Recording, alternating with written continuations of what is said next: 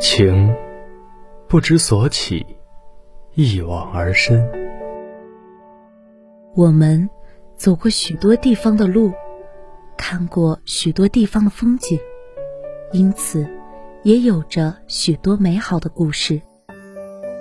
你若问古人何以解忧，他们或回以唯有杜康；而你若告诉我今日心忧，我们会带你去江南小镇的弄堂口，夜雨初停的早晨，洒落一缕阳光，抖落你肩膀三两的淡漠与哀愁。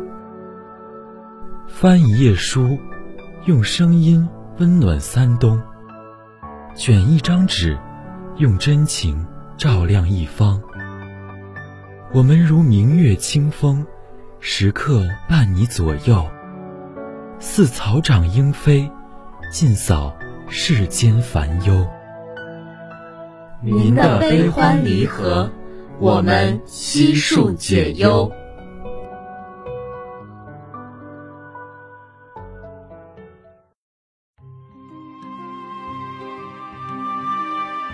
大魏国的骠骑将军傅子期，戍守西凉边关的第二个年头。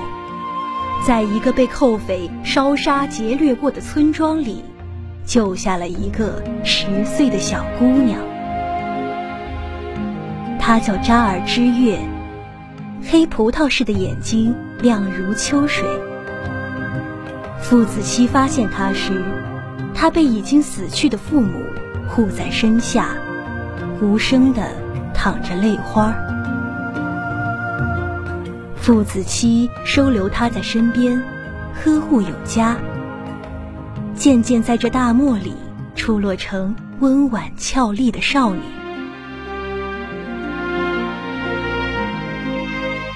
知月喜欢蜷着腿坐在将军身边，听他讲战场的金戈铁马、血腥厮杀，或朝廷的云谲波诡、权力倾轧。傅子期的神色平静温和，却总是压抑低沉的颜色。知月以为将军是天上明月一般的人，不姿而孤高，权势与荣华是风尘，是狂沙。可这些玩意儿再汹涌，再滔天。也只是凡间的事物，触碰不到天上的明月，更沾染不到它的皎洁。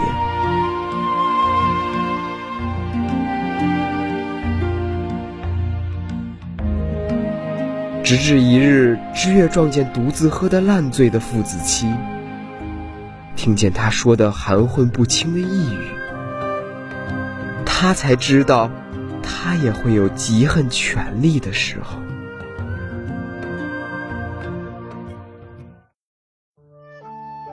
知月，你说那大司马算什么东西？就敢勾结西凉六国，觊觎帝王之位？我觉着斩了手，也只能算是便宜他的。知月，为什么没有权力地位的人连争取一下的资格都没有？你说，若我当初也是身处高位的将领，一切是不是就不会像现在这般光景？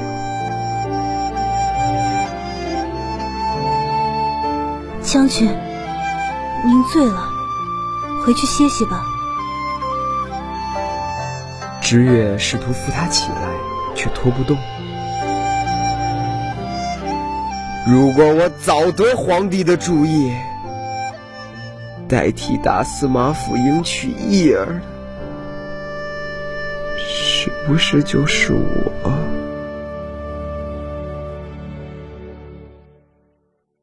知月眉心微动。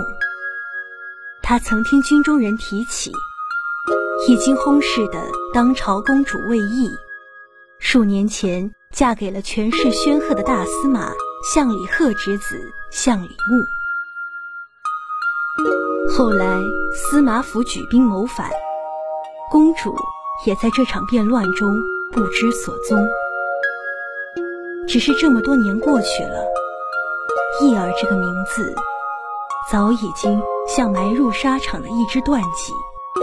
尘封于这方荒漠。将军不胜酒力，醉眼盯着一钩弯月，光线迷离又恍惚。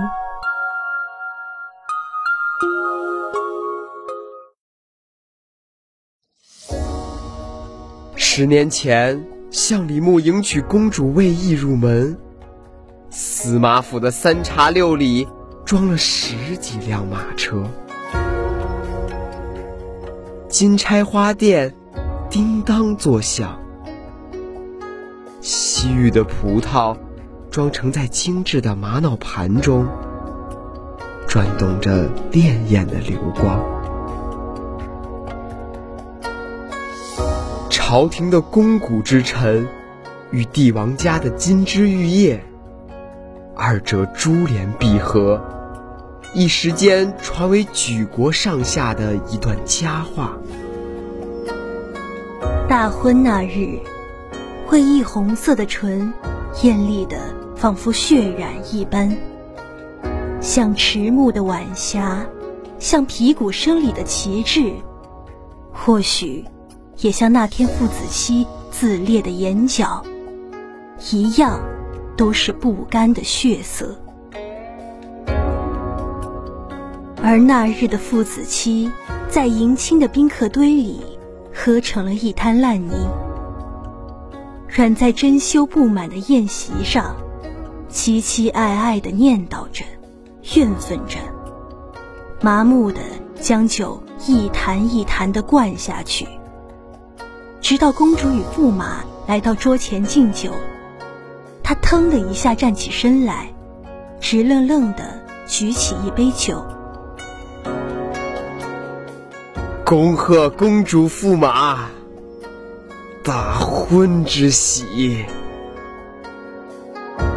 傅子期斜着眼睛望着眼前凤冠霞帔的女子，咬牙道出一声喝：“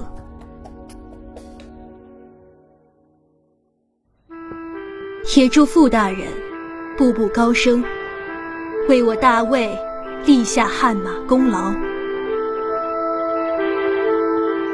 魏翊优雅地用袖子沿起酒杯，杯中冰凉辛辣，一饮而尽。他挽着驸马的胳膊转身离去，却听见父子妻在背后歇斯底里地喊：“翊儿，加入司马府真的是你想要的吗？”魏毅的脚步踉跄了一下，似吞下刀子一般艰难的发出声音：“傅大人，您醉了。”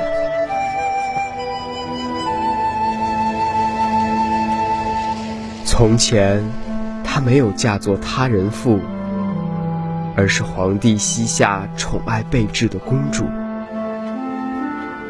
他也不叫她傅大人。而是子期。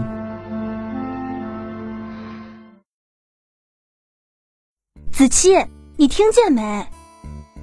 魏翊伸手擎起一只如雪的棠梨，眼神明亮的笑说：“等有朝一日我嫁给你，就在府邸里铺满大红的绫罗，院子里摆满美酒。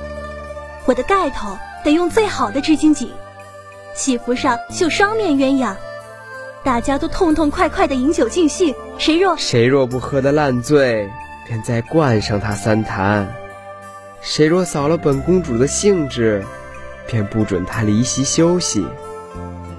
一儿，这话你都说了一百回了。父子妻无奈的望了一眼他艳若桃花般的脸色，没有再搭腔，只是每听他说一次，他的心里就比从前更想要娶她一分。其实傅子期心里也知道，他和魏毅的身份差距，注定了他们的结合会很困难。一介不起眼的校尉，无论如何不敢求娶天子的掌上明珠。只是还没等他立下军功，获得封赏，公主就已被一纸诏书赐婚他人。义儿，陛下的赐婚你就这么应允了？那我们的约定都不作数了吗？得知魏毅被赐婚的消息，他失魂落魄的闯进宫闱里，却没找到义儿。他眼前的不过是一个典雅又陌生的待嫁公主罢了。子期，父皇之命，我怎敢不遵？你一个校尉，在朝中无根无基。若我真的嫁与你，只怕沦为天下人的笑柄。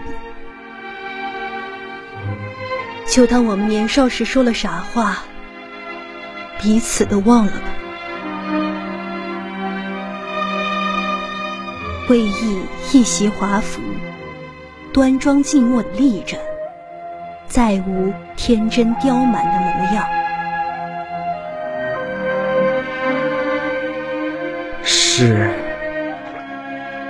卑职不敢攀援皇室宗亲，多谢公主昔日眷顾情谊，卑职属实太过孟浪轻慢。后来啊？今后绝不会再生妄想。从此以后，这世间再无义儿。也无子期了。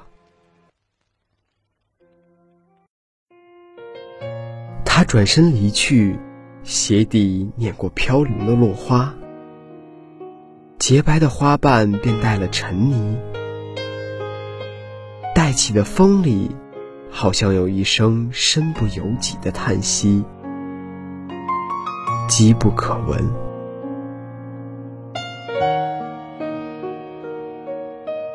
年轻的校尉傅子期，在公主大喜之日的宴席上喝得烂醉了。但热闹的院子里，很少人关注到他的失态。他恣意的举杯痛饮，满眼朦胧的氤氲。或许他已在这大红色的虚幻里，看到了往昔和他一起舞刀弄枪的义儿。找他身上伤口的义儿，他凯旋时在城外迎接他的一儿。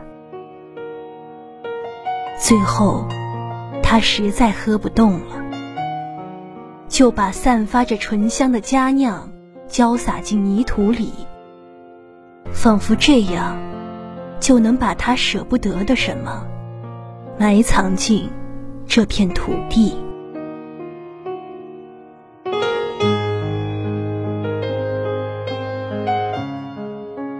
几个月后，他随军出兵西凉，还是回头望了一眼。从前的义儿，能在父子期每次跟随在主帅身后出征时，骑着马一连追出京城十几里，目送着有他在的大军远去。可现在。世人口中的大卫公主魏亦不能，司马府新过门的少夫人魏氏也不能。父子妻自嘲的笑了一声，握紧了手中的缰绳。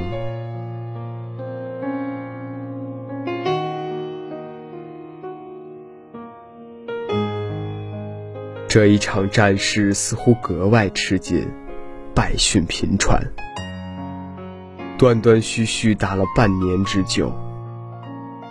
西北大漠的沙场上，埋葬近七万枯骨与英魂。魏国的版图如同被蚜虫噬咬的叶片，边缘残损不堪。这期间，因战功连连晋升的傅子期，曾疑惑了好一阵儿。大魏精兵悍将众多，粮草丰足，兵刃精良。何以会一反之前所向披靡的局面，屡屡被击得溃不成军？其实道理再简单不过，战场如何的运筹帷幄，命脉所系都是那情报与阵图。一旦泄露出去，再强悍的兵力，也只是一只透风的筛子，不堪一击的很。等到项李贺以秦王之名昂首踏进宫里，向皇帝陈词自己野心勃勃的图谋时，大司马府勾结西凉列国的传闻已经满城风雨。一时间，项李贺要挟皇帝交出大权，天下即将易主的消息，搅得京城上下不得安生。只是项李贺成竹在胸，只待随时结束对峙、逼宫夺位的时候，却怎么也想不到，他手中的军队会突然纷纷倒戈。西凉列国短短半月间颓败如丧家之犬，最后项李贺倒在带兵疾驰回京的父子七刀下时。瞪着一双不甘的眼睛，他知道大司马府气数已尽，索性将府邸付之一炬。曾功高震主、权倾朝野的项李氏一族，就这样被野心埋葬在了自导自演的闹剧里。父子期闯进那座火光冲天的宅邸，逆行在四散的家仆、逃命的人群里，却看不到那个熟悉的影子。史书笔下惊心动魄的那天之后，公主魏翊仿佛一滴滴入泥土的水，就此消失在大魏的时空里。他不在诏令司马府一律格杀的范围之列，却死在了项李氏的族人面对末日时丧心病狂的乱刃之下。中郎将父子期救驾魏国有功，超拔为骠骑将军，从此青史留名。只是他有一个秘密，却不能和旁人提起。父子期在军中时，曾一连几个夜里收到寒风严密的信件，里边写满大司马府与西凉的消息往来。甚至有一日，信里盛着一枚完整的符节，能指挥司马府亲自训导的三万大军。他以此交给主帅。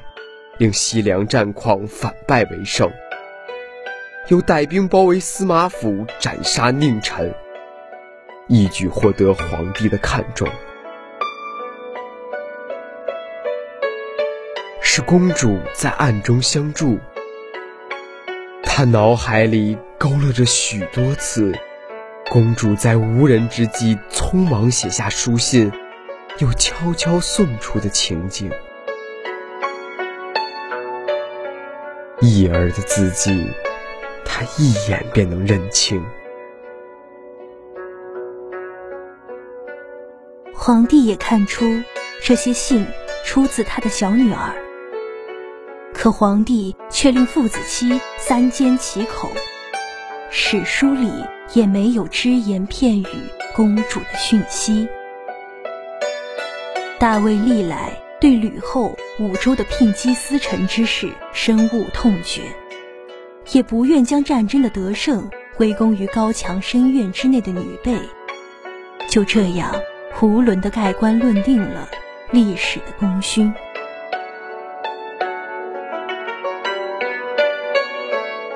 父子妻获封一月有余，便在世人惊愕的眼光下，主动请缨前往西凉边关镇守。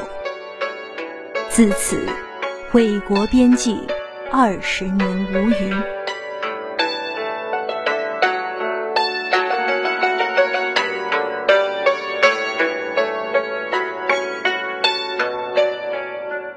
扎儿之月。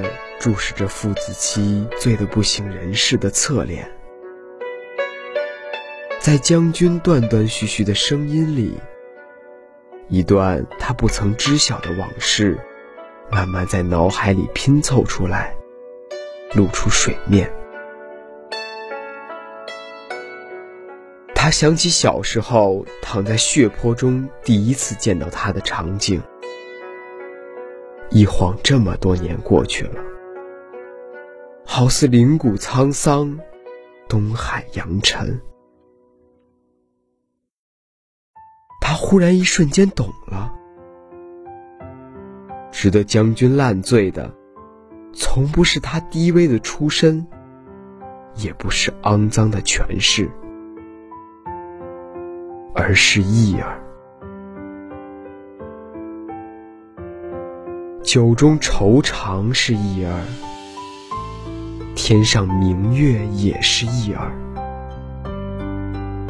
十年前是一儿，如今也是一儿。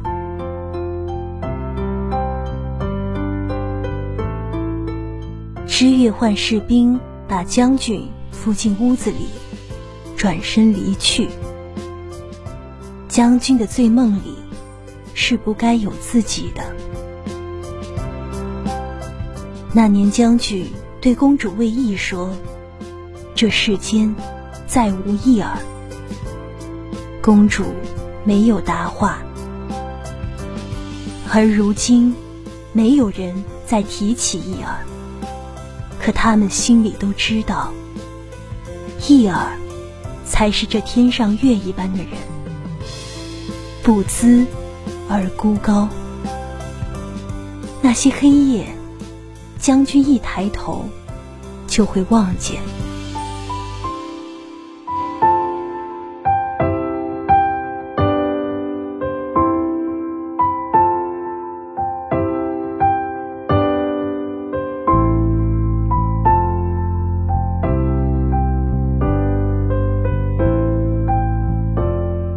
今天的解忧杂货铺到这里就要和大家说再见了。感谢导播刘双，感谢编辑秀烟，我是播音洛尘，我是播音秦然，我们下期节目不见不散。